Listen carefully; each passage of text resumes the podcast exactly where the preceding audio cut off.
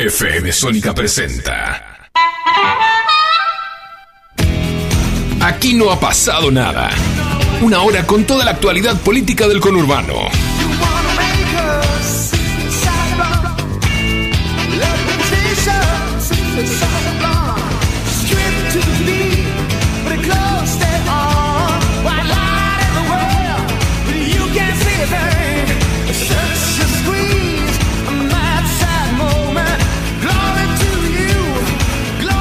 Bienvenidos, bienvenidas, mi nombre es Cristian Salles, esto es Aquí no ha pasado nada, como siempre, junto al señor Sebastián Vargas en el aire de FM Sónica 1059. ¿Cómo le va, señor Vargas? ¿Cómo anda, señor Salles?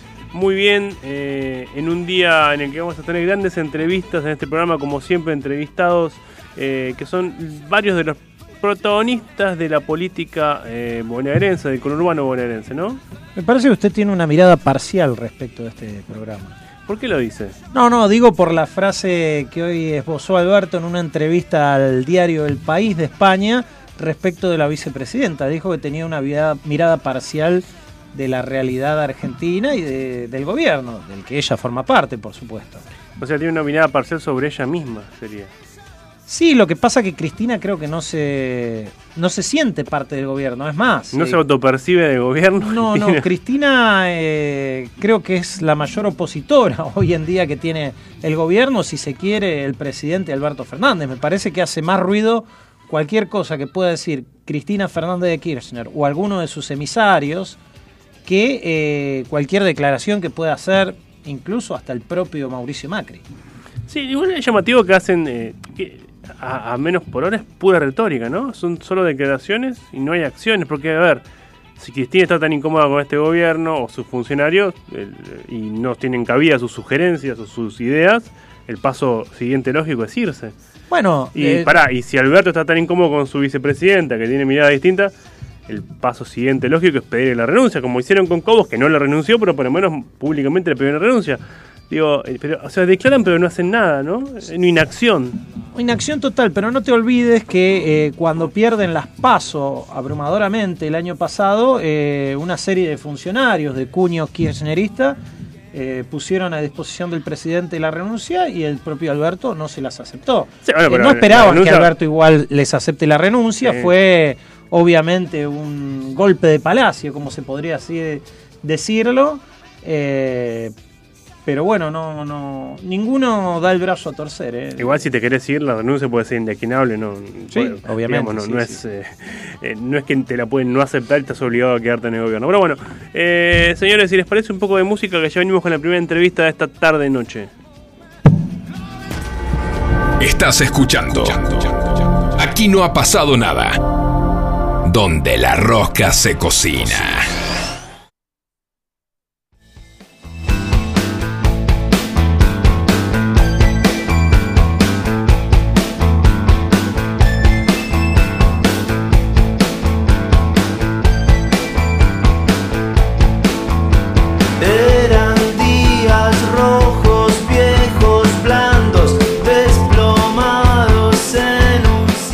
Seguimos en Aquí No ha pasado nada, tal como lo levantamos, tenemos la primera entrevista de esta tarde-noche. Se trata del concejal del Frente de Todos en San Fernando, Javier Robegno. Javier, ¿nos escuchás? Hola Cristian, ¿cómo te va? Buenas tardes, buenas tardes a todos. Buenas tardes, Javier. Muchas gracias por la comunicación. Bueno, empezar preguntándote, ¿no? Eh, primero, como, como referente de frente de todos, eh, eh, te meto en lo nacional para después meterme en lo local. ¿Cómo estás viendo lo que pasa en el frente de todos a nivel nacional? ¿No? Estas declaraciones cruzadas de, autoridades del gobierno. hoy, por ejemplo, las declaraciones de Alberto en, en el diario El País, que habló de que Cristina tiene una mirada parcial del gobierno.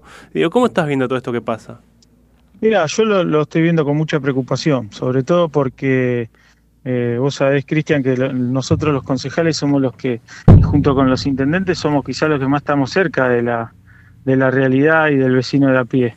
Y la verdad es que está complicada la situación social, no sobre todo en los barrios, sino en toda la, en toda la comunidad. Entonces, la miramos con preocupación, estamos esperando que, que las medidas que, que, que los anuncios que escuchamos eh, del, ministro de Economía Martín Guzmán empiecen a dar resultados. Me parece que la discusión está ahí. Cristina lo dejó claro que la idea no es romper, que la idea es debatir, pero me parece que hay compañeros dentro del espacio que están cerrados a debatir. Este, esto es lo que esto es lo que yo veo con preocupación, ¿no? Y Javier, ¿y cómo, cómo se refleja esa, esa interna que uno ve a nivel, nacional en lo local, no? Específicamente en San Fernando, ¿cómo viene el trabajo en las distintas organizaciones? Digo, ¿hay mayor armonía que lo que pasa más arriba? Mira, eh, en realidad eh, nosotros veníamos articulando con el, con el municipio. Vos sabés que el municipio, el ejecutivo lo, lo conduce el Frente Renovador y la verdad que llevamos adelante una articulación muy positiva en cuanto a la vacunación. Los índices de, vacunación fueron muy, muy positivos en el distrito, en la zona y en la región, y a partir de eso eh, necesitamos seguir articulando otras políticas públicas. Digo, nosotros, me parece que la discusión que se está dando a nivel nacional, provincial y se tiene que también dar en lo local. Digo, unidad para ganar elecciones está bien, pero unidad para ganar elecciones y también para diseñar políticas públicas para solucionar los problemas del vecino, ¿no? ¿Cómo ven desde lo local, no, a raíz de, todas, de todas estas peleas eh, en el oficialismo eh, y también de la situación económica y social acuciante, el crecimiento que, está teniendo, ya se vio en la pasada elección, pero ahora eh, en las encuestas de los sectores más de derecho, liberales? Mira, yo lo decía el otro día en otra entrevista, Cristian, lo veo con preocupación, pero creo que es un fenómeno momentáneo, que en algún momento va a empezar a caer. Yo creo que, lo más preocupante del discurso liberal es el discurso de la no política, digo, de la destrucción de la política. Es muy peligroso cuando desde los, desde los lugares a los que llegamos a través del, sistema político desprestigiamos a la política, digo, es muy peligroso para la sociedad y para la democracia y sobre todo para el país, digo. Eh, eso me preocupa más que lo que pueda llegar a pasar en lo electoral con, con mi ley o con Espere el año que viene. Ahora, este, este crecimiento ¿no? de la antipolítica eh, quizás va de la mano de, cierto hartazgo de la sociedad con los partidos tradicionales, ¿no? con la política tradicional. Eh, Exacto. ¿Cómo se hace para, para que la gente se vuelva a enamorar de la política?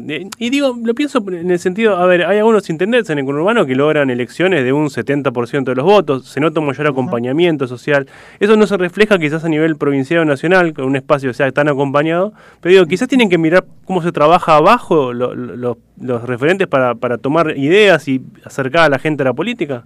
No, yo lo que creo es que, que un poco, un poco, obviamente que nosotros del kirchnerismo en San Fernando compartimos 100% la mirada que tiene nuestra conducción, que es Cristina, y que tiene que ver con, con que sentimos que no estamos, no estamos siendo, eh, no estamos siendo consecuentes con la, con la plataforma electoral. Digo, entonces es lógico que, que, que la gente se desilusione con la política si si deposita la esperanza, deposita los sueños que tiene en, en vos y uno no le está respondiendo. Digo, ahí lo que me parece que tiene que pasar es que el gobierno eh, nacional tiene que recuperar la iniciativa y volver a contagiar y volver a enamorar. A nosotros nos, nos está faltando un poco eso. Digo, yo tengo mucha esperanza de que eso suceda y de que este debate que se está dando pueda llegar a una síntesis y podamos recuperar la iniciativa para que la gente vuelva a confiar en nosotros. Javier, me meto en lo local eh, y preguntarte cómo estás viendo hoy la gestión ¿no? en San Fernando, cómo está el municipio eh, conducido por Juan Andreotti. Yo la gestión en, realidad, en, general, la veo, la veo muy bien. Digo, a nosotros nos gustaría obviamente articular más. Hoy el, el, el, kirchnerismo, digamos, no, no forma parte del Ejecutivo, no hay ningún compañero que esté siendo parte de la gestión. Digo, a nosotros nos gustaría articular muchísimo más en ese sentido. Pero en líneas generales el vecino viene acompañando la gestión de Juan y nosotros tenemos que acompañarlo. Cuando hablas de que, de que el kirchnerismo no forma parte de, la gestión y que, y que, te gustaría que haya más eh, funcionarios, ¿no hubo ninguna charla con el, con el intendente en algún momento para incorporar sectores, para que se abra diálogo un poco hay, Diálogo hay, pero diálogo hay, pero bueno, esperamos que esto, que esto, bueno, que esto cambie, que podamos trabajar en conjunto. Te vuelvo a repetir, la muestra está en, en el en el en el sistema de vacunación que funcionó perfecto. Digo, ahí articulamos todas las fuerzas políticas, todos los estamentos del Estado, nacional, provincia y municipio, y los resultados están a la vista, digo. Javier, y para, para cerrar, preguntarte, ¿no? Obviamente hablabas de que, de que están dentro del gobierno como frente de todos en San Fernando, pero obviamente que el gobierno es el masismo y como vos mismo lo decías, el kirchnerismo no está dentro del Ejecutivo. De cara al 2023, ¿ustedes proyectan eh, ir a una interna, unas pasos en el distrito para tratar de que el kirchnerismo sea gobierno en San Fernando? No, nosotros no estamos pensando en el electoral del año que viene. Nosotros estamos pensando en, en trabajar para consolidar al frente de todo en el, en el territorio, Cristian. O sea, me parece que esa es la agenda de la oposición. La agenda de la oposición es transmitir eh, todas las ideas que tienen en torno de una campaña política. La campaña política es para el año que viene. Hoy nosotros estamos tratando de acercar las políticas del gobierno nacional y del gobierno provincial al vecino, digo, estamos permanentemente en el territorio eh, acercándole al vecino operativos de ANSES, de PAMI, del Ministerio de Desarrollo Social, operativos de la tarjeta SUBE, operativos del, del vacunate, estamos llevando operativos de vacunación, operativos de documentación rápida al territorio. Nuestro objetivo es ese, nuestro objetivo es fortalecer al frente de todos en el territorio, no estamos pensando en las elecciones del año que viene. Javier, muchísimas gracias por tu tiempo. ¿eh? Gracias, Cristian, a ustedes y buenas tardes. Un abrazo. Escuchábamos a Javier Robegno, eh, concejal del Frente de Todos en San Fernando. Si les parece un poco de música, ya venimos con más de aquí no ha pasado nada.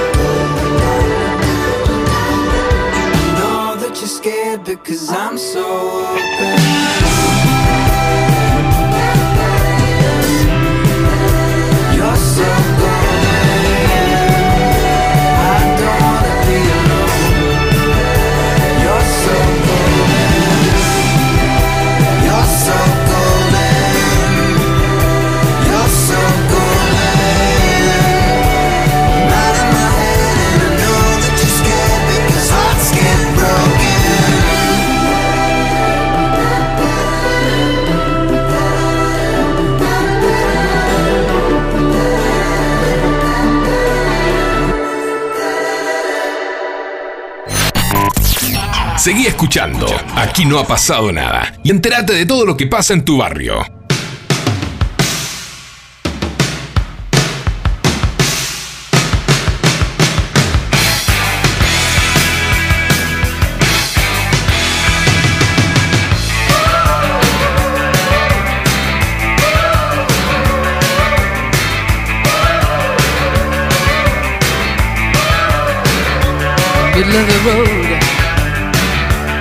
Trying to find me. I'm standing in the middle of life with my pants behind me.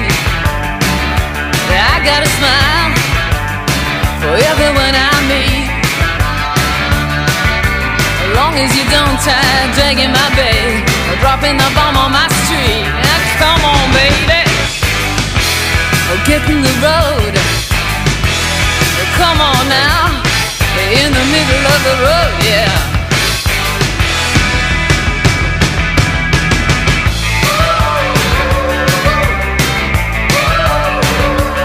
The road. You see the darndest things. Like fat guys driving round in jeeps through the city wearing big diamond rings and silk suits. Past corrugated tin shacks full of a kids. And man, I don't mean a Hampstead nursery. When you own a big chunk of the bloody third world, the babies just come with the scenery. Now come on, baby. Mm, get in the road. Come on now the middle of the road,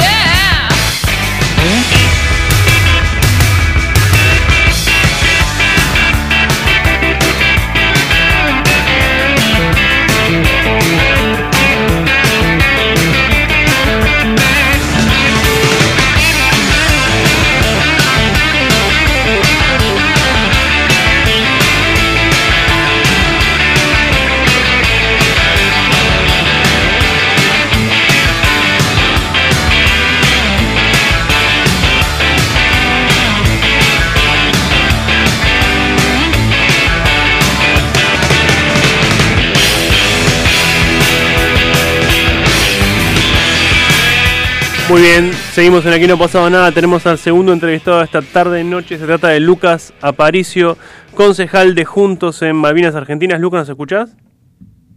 Perfecto, Cristian, ¿cómo estás? Muy bien, eh, Lucas, gracias por la comunicación. Eh, bueno, empezar preguntándote, ¿no? Eh, en los últimos días vimos una iniciativa tuya, decidiste eh, donar tu sueldo, sortear, más dicho, tu sueldo como concejal. Este, ¿Es algo que vas a hacer todos los meses? ¿Cómo surgió la idea? Sí, la idea es sortear el- la dieta de concejal todos los meses eh, a un emprendedor de Malvinas que forme parte de, la red de emprendedores que, venimos construyendo ya desde el año pasado de la Fundación Civis, con quien estamos trabajando, generando talleres y ayudándolos a promocionar y, y desarrollar su negocio. Y esta es una decisión que apunta a eso, a, destacar, a visibilizar eh, el espíritu emprendedor y, y lo que significa emprender la cultura emprendedora y, y por otro lado, bueno, ayudar a quien gane la dieta eh, con, con- con lo que podemos, eh, eh, con la dieta y con lo que eso signifique, para comprar insumos o para comprar maquinaria que también sirva para, para el progreso de su emprendimiento, ¿no? Lucas, ¿esta idea la tomaste como un ejemplo después de lo que hizo Javier Milei con su dieta de diputado? Mira, la verdad que nosotros estuvimos charlando mucho eh, sobre el tema y nos parece que es un buen mensaje. Primero porque es parte de lo que nosotros propusimos el año, el año pasado en campaña, una de las cosas que permanentemente nos destacaban los vecinos que tenían emprendimientos es la necesidad de contar con apoyo, respaldo, o sea, con, con que el municipio, quienes pueden ayudarlos, eh, lo hagan, ¿no? que generen programas, talleres, cursos, para que tengan más herramientas y capacidad de progresar. Y por otro lado, una de las cosas que permanentemente nos decían es, eh, si yo tuviera la posibilidad de un crédito blando o la posibilidad de, lograr financiación, o compraría maquinaria para ampliar eh, mi negocio. Me acuerdo un zapatero que, que me decía, yo hago estos zapatos, pero si pudiera comprar otra maquinaria, que la pagaría, pero necesito que me ayuden, compraría otra máquina para, para hacer más y, distintos zapatos, ¿no? Me acuerdo de ese caso. Y nosotros propusimos en campaña eh, un programa de apoyo a emprendedores que tenía esas dos dimensiones. Y, y bueno, pareció como un mensaje también de, que nosotros venimos a dejar, a dar en- eh, a la política y no a llevarnos. Y, y bueno, en línea con, con, lo- con ese mensaje, con la posibilidad de ayudar y fortalecer la red de emprendedores y que se visibilice eh, la- esa cultura, eh, esos valores que, que tiene el emprendedurismo en Malvinas y en la Argentina, es que decidimos eh, tomar esta decisión y donar la dieta. Hace unos días eh, estuviste con Mauricio Macri. Te pregunto, ¿cómo lo viste al, al expresidente y si lo ves decidido a, a participar nuevamente de- como candidato el año que viene? Lo vi muy bien a Mauricio, la verdad que para mí fue eh, una alegría encontrarlo, encontrar, charlar un rato, muy, muy interesado en, cómo venimos trabajando en Malvinas, muy interesado por la realidad de, los malvinenses y, y, con nuestra propuesta, y lo vi muy entusiasmado. Eh, yo tengo una, un respeto enorme y un agradecimiento por, todo el espacio que dio para desarrollarme profesionalmente y, y la posibilidad de hacer cosas en, en su gobierno que aportaran y, de esa manera, de alguna manera también sentirme útil para la Argentina y, eso merece un agradecimiento, pero además yo le tengo un enorme aprecio. Así que me, me puso muy contento verlo tan, tan interesado, tan comprometido, porque, porque creo que la Argentina lo necesita. Respecto de, de, candidaturas el año que viene, no hablamos nada. Yo fui a contarle de Malvinas y charlamos sobre Malvinas y cómo estaba el equipo y, y se interesó mucho por eso. ¿Cómo viene la, la labor de concejal? Eh, Lucas, un rol nuevo para vos, habías tenido otras experiencias, pero bueno, te toca un nuevo desafío ser concejal en un distrito y aparte concejal de oposición y en minoría, ¿no? Está siendo, estamos tratando de, de, de encaminarlo, que está siendo muy difícil, el oficialismo dije en otras entrevistas, eh, a veces se, se, se, usa la metáfora de que el, Congreso Nacional es una escribanía del Poder Ejecutivo, o en este caso eh, la metáfora eh, más adecuada sería que es una fotocopiadora, eh, porque de verdad pasa muy poco, no hay deliberación, en el Consejo Deliberante no se escuchan las voces que representan legítimamente a, los vecinos de Malvinas, hay una, una realidad muy compleja para poder construir acuerdos, para dialogar y para conversar y ponernos eh, a trabajar juntos en muchas en muchos desafíos que tiene Malvina que, que son deudas estructurales, eh, algunas muy urgentes como las sociales, la seguridad, la salud y, bueno, la verdad que es una es una pérdida de oportunidad, lo lamentamos mucho y pero no vamos a no vamos a abandonar el compromiso que asumimos con los vecinos de Malvinas de ser la voz de los vecinos en el Consejo Liberante y eso se reflejó en el último en el ulti, en la última sesión donde quisimos expresar eh, quisimos eh, presentar un pedido de comunicación sobre una situación que vivían los vecinos por el cual habían juntado firmas y quisimos presentar un pedido de comunicación para que el Ejecutivo tome nota, el Consejo Liberante y el Ejecutivo tomen nota de lo que estaban pidiendo los vecinos, en este caso del barrio de Perejil, y no nos permitieron ni siquiera presentarlo y me, y, y me apagaron los micrófonos, una situación de un autoritarismo que ellos mismos se quejan del pasado del pasado del caninismo, eh, finalmente están reproduciendo prácticas que lo único que hacen es eh, debilitar la democracia, acallar las voces de los eh, que piensan distinto que ellos. Y hoy en el mundo tan complejo que vivimos, la diversidad de opinión, la diversidad de perspectivas, es riqueza, es riqueza en el abordaje de los problemas que tenemos. Así que, lamentablemente, la realidad del Consejo Liberante es esa. Lucas, ¿y cómo viene desde lo político, no, el armado de Juntos, pensando en el 2023? Se hizo una muy buena elección el año pasado. Digo, ¿cómo se preparan para lo que viene? ¿Cómo están trabajando? Eh, mira, justo se te cortó en el medio de la pregunta, pero si no me equivoco, me preguntabas por el armado de Juntos hacia el 2023. ¿no? Exactamente, sí, sí. Eh, la verdad que estamos muy abocados, eh, por lo menos en Malvinas, eh, en hacer realidad las propuestas de campaña en términos de proyectos, eh, en seguir caminando los barrios y charlando con los vecinos para entender, conocer de primera mano lo que necesitan, lo que les pasa, también con los empresarios, tenemos que generar trabajo en Malvinas y para eso tenemos que generar inversión, e indudablemente quienes quienes invierten, que son los empresarios, tienen una agenda de necesidades que nosotros tenemos que escuchar y poder representar para que haya más trabajo para los malvinenses y en eso estamos. Eh, por supuesto que el equipo va creciendo y, y, y ese, crecimiento eh, nos va a permitir llegar a, al 2023 con mucha mayor fortaleza eh, para poder eh, para poder representar lo que los vecinos quieren que representemos. Eh, solo decir que nosotros queremos transformar Malvinas eh, desde el lugar que nos toque. Y si nos toca ser oposición, ser una oposición activa, profesional, eh, dedicada, pero también colaborativa, porque lo que queremos es transformar la realidad. Y si la realidad la transforma el oficialismo y nosotros podemos aportar desde el lugar en el que estamos y como podemos para que eso pase, vamos a festejar y vamos a estar contentos porque transformar la realidad significa que los vecinos de Malvinas vivimos mejor. Y eso es lo que queremos. Lucas, ¿vas a buscar la intendencia en el 23? ¿Ya está definido eso? Falta un montón, falta un montón. La verdad que falta un montón. Estoy muy preocupado por, por lo que estoy haciendo. Eh, falta mucho y, pueden pasar en la Argentina de hoy un montón de cosas. Me parece, me parece casi no respetar al, a, a, los vecinos con los que estoy trabajando y a la red de vecinos, que ahora vamos a, volver a, a, recorrer los barrios con el censo de seguridad. Eh, hablando de candidaturas eh, del año que viene, la gente está muy cansada de la política, de las candidaturas, de las elecciones, lo que quiere ver es soluciones. Así que siento que tengo la, la obligación y, y, y, quiero concentrarme y no desenfocarme, desenfocarme, perdón, eh, en hacer lo que tenemos que hacer ahora, que es ahora, eh, donde existen las enormes necesidades que, que, que, recogemos de los barrios y de las charlas con vecinos. Así que sí. la verdad que no, no, no lo sé. Para cerrar, Lucas, preguntarte si tuvieras que resumir en, en, en dos o tres, ¿cuáles son los principales eh, problemas que ves a resolver de manera urgente en Malvinas Argentinas? ¿no? Digo, ¿qué es lo primero que hay que hacer? Mira, hay, hay de estas recorridas lo que, lo que surge claramente del contacto con los vecinos, lo que surge claramente que la principal preocupación es la inseguridad.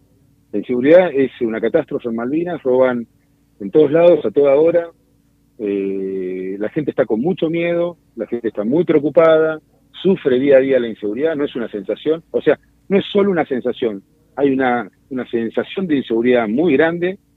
Eh, todos los vecinos de Malvinas se sienten, en el año, en el 2020 cuando hicimos el censo, 7 de cada 10. No tengo ninguna duda que ese, ese porcentaje se agravó, lo vamos a, vamos a conocerlo ahora cuando continuemos con el censo y me comprometo con ustedes para cuando tengamos información, datos, eh, traerlo a su programa.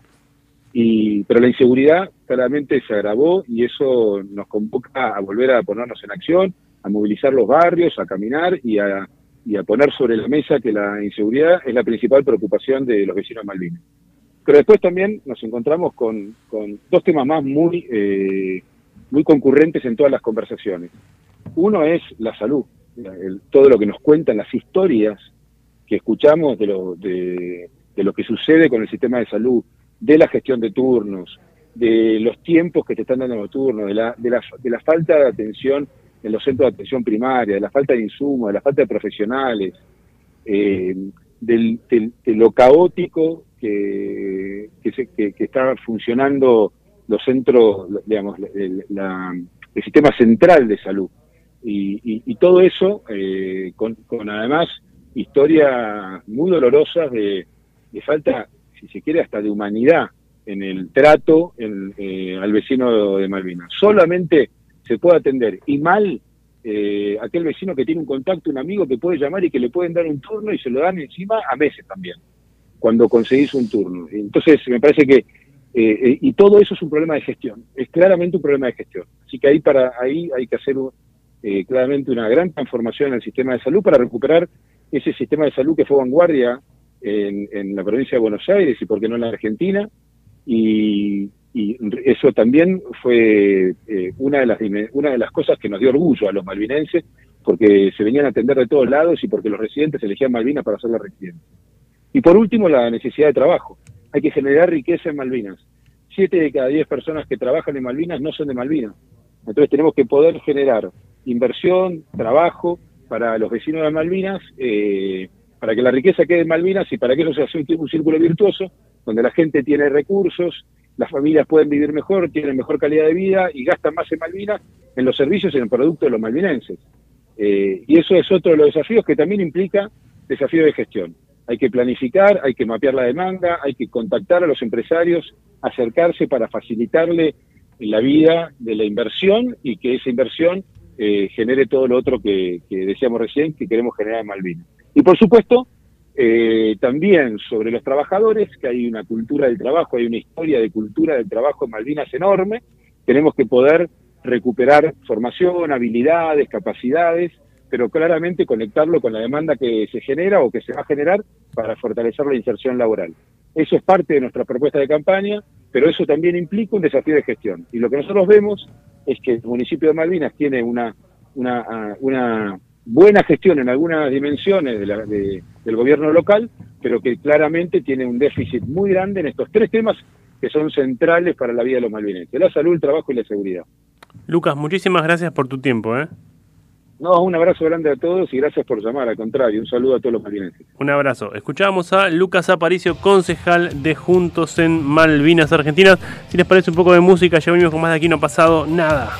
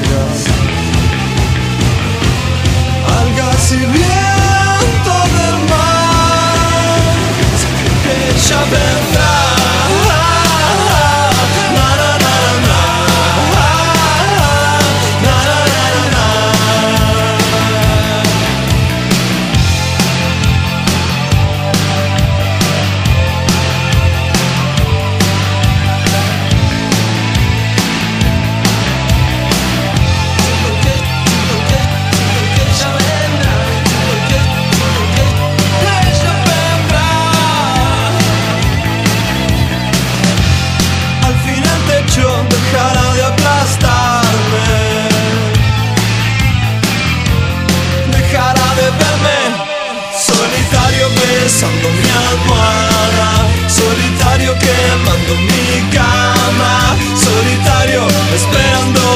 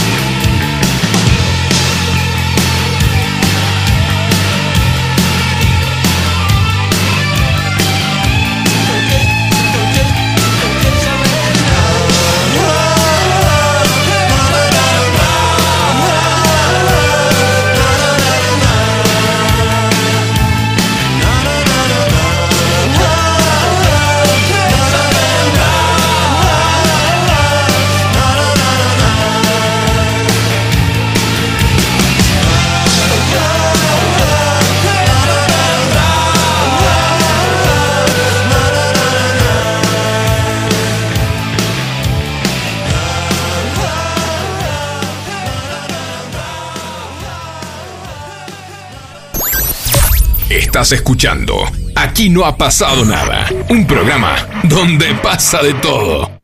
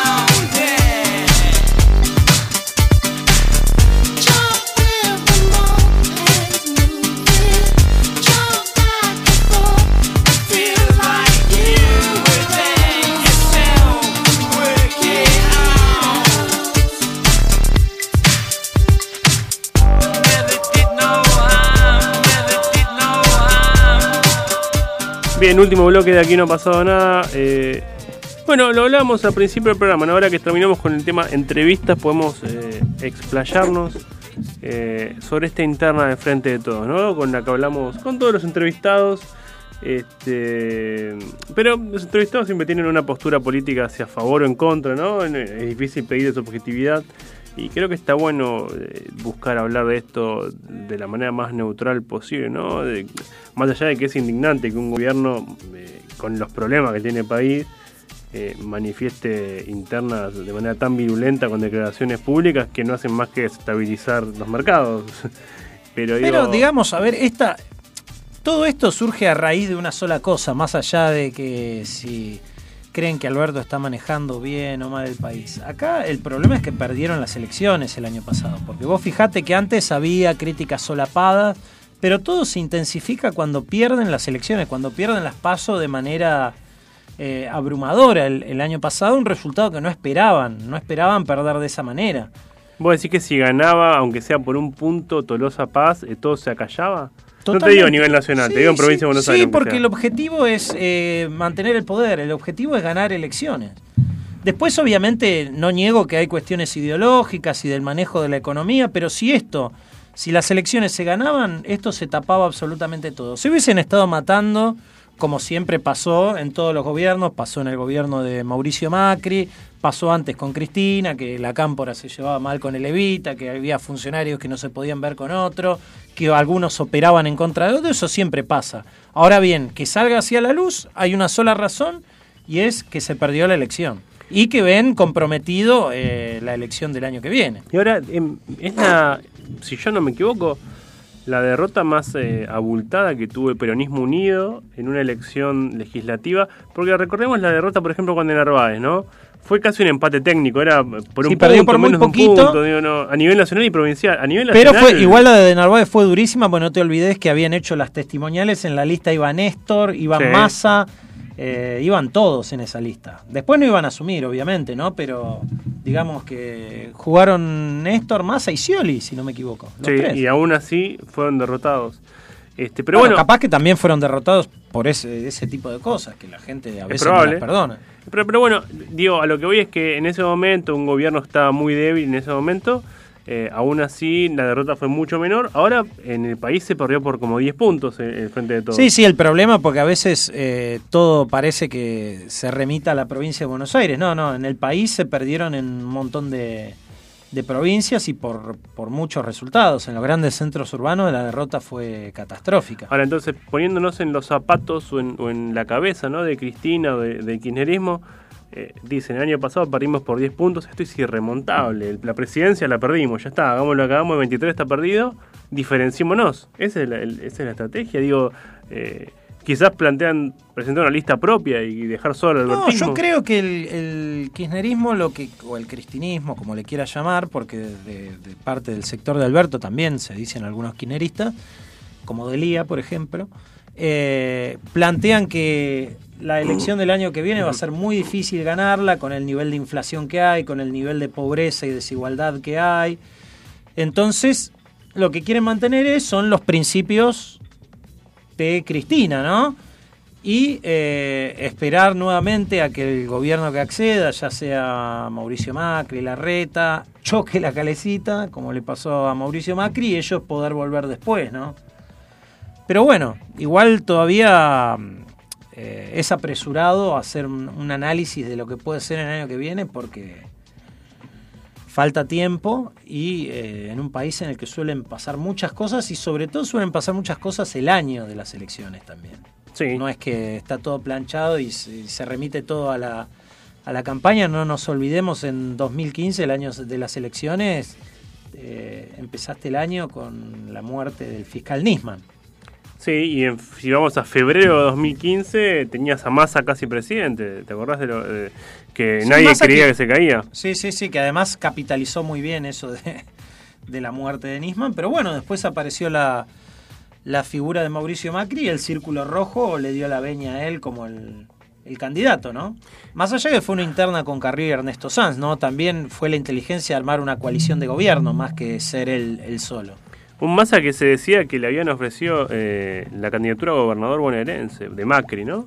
Y que la rechazó y en, un momento en el que todavía estaban muy parejos, incluso él estaba arriba y la rechazó y después quedó en la nada. Bueno, ahora después resurgió, ¿no? Obviamente Massa se supo reinventar, supo resurgir, pero en ese momento había quedado muy golpeado el masismo, ¿no? Eh, Sí, y no te olvides que en 2017 volvió a intentar con el sello del Frente Renovador y fue el último intento, le fue muy mal. Eh, en 2017 salió eh, en la provincia de Buenos Aires, estamos hablando, ¿no? Eh, tercero cómodo detrás de Esteban Bullrich y de Cristina. claro. Muy cómodo, digamos. Hasta hubo en lugares que no metieron concejales, o metieron uno solo, no me acuerdo, en San Isidro. Creo que no llegaron a meter un solo concejal en 2017 el Frente Renovador. No, no, no. Si no me equivoco. No hubo mucho concejal. No, en Vicente López metió uno que fue Germán Maldonado, uno solo, y en San Isidro no metió concejales, que eran dos lugares que... Germán Maldonado que rápidamente dejó de ser del masismo. Sí, ¿no? y volvió a- al PRO. ¿Te Sí, acordás sí, que sí. él eh, fue concejal por el PRO, después se peleó con Jorge Macri, hizo un pacto con Massa? Ahora, si hubiese seguido en el Frente Renovador, Germán Maldonado hoy capaz que estaba dirigiendo algún Algún organismo del Estado. algún organismo del Estado, porque Massa le pagó bastante bien a su gente. Pero bueno, prefirió hacerla fácil, que era con un Massa ya alicaído en 2017, pegar el salto eh, nuevamente al terruño de Jorge Macri, al PRO. Aunque bueno, desde Maldonado esgrime también que estaba siendo opacado por la figura de Sofía Banelli, hoy senadora bonaerense y persona de la máxima confianza de nada más y nada menos que Malena Galmarini, no la titular de AISA y esposa de Massa. Sí, bueno, supongo que ese era el problema. eh, pero a su vez, digamos que nunca había sido un masista eh, real. eh, Maldonado había nacido en el PRO, era un tipo que buscaba su supervivencia política y tenía un nombre más o menos conocido eh, por haber ganado una legislativa. De hecho, vale recordar, fue el primero que le ganó la legislativa a Japonés García, ganándose a Menoyo. Él encabezó la lista que le ganó a Menoyo Así es, en el antes de que año, Jorge sea intendente. año 2009. Entonces tenía cierto nombre, aunque quizás no valía nada, era nada real, digamos. La gente había votado la opción del PRO, no a la persona. Pero bueno, el tipo podía vender eso. Unión y- Pro era en ese momento. Unión era Pro. justamente lo, que recordabas vos de Narváez, que en esa elección fue Maldonado y es el segundo de la lista es Arena, Carlitos que también Arena. quería ser intendente y terminó siendo funcionario en Pilar. Sí, sí, y hoy sí. no sé muy bien dónde está. ¿Vos sabés dónde está Arena? Mm, eh, sí, eh, Él tiene un cargo se- en Bariloche. está encargado de. mm, sí, de- de- no me- es algo turístico. Está encargado de, de- de que Bariloche sea la sede de no me acuerdo qué competencia y tiene está a cargo del comité que promociona. se eso. acomodan bastante bien todos, ¿no? Eh, De un modo u otro, es gente que está preparada para rebuscárselas, ¿no? Eh, de un origen peronista, el peronismo es eso, es, es, eh, rebuscársela. Eh, así que, eh, sí, sí. de funcionario armador, además político de Ducoté. Y además recuerdo a una arena que era eh, opositora férreo a Jorge Macri, ¿no te acordás de eso? Y terminó después festejando su cumpleaños con Jorge Macri en un club, ¿te acordás de eso? Sí, Esas- lo esas recuerdo. lo recuerdo. de- Eh, Creo que de vos amistad. estuviste, ¿no? En ese cumpleaños. Claro, porque nos invitaba a la prensa a cubrir sus cumpleaños con el intendente cantando karaoke, una cosa un poco bizarra, mm, simpática tal vez, pero, pero un poco bizarra. Este, pero era un tipo querible. eh, Era, no está vivo, es un tipo querible dentro de todo. Eh, bueno, señor, eh, ya es la hora, nos tenemos que retirar de este estudio. Vámonos a nuestros hogares, que ya se pone frío de noche. Eh, mi nombre es Cristian Salles, me acompañó el señor Sebastián Vargas. Esto fue aquí, no ha pasado nada, como siempre, en el aire de FM Sónica 105.9. Nos escuchamos nuevamente el martes a las 18 horas. ¡Chao!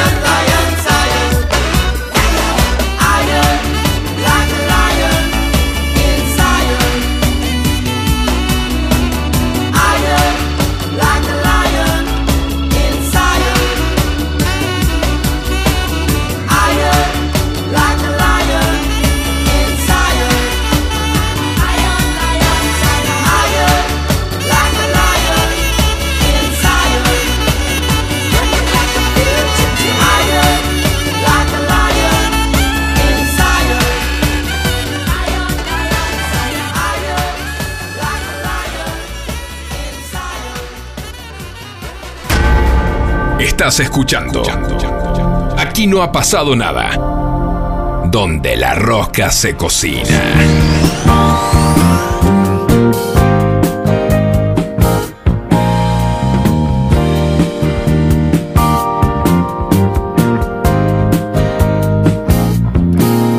Well, she's kind and pretty, drives a big car too. And when I hold her in my arms, I never know what to do. She's got everything she needs, what does she need me for? Just a crazy fool coming back for more. And I know she's no good, can't leave her, but I know I should. Everybody says, watch out, boy. She'll break your heart like it was a toy.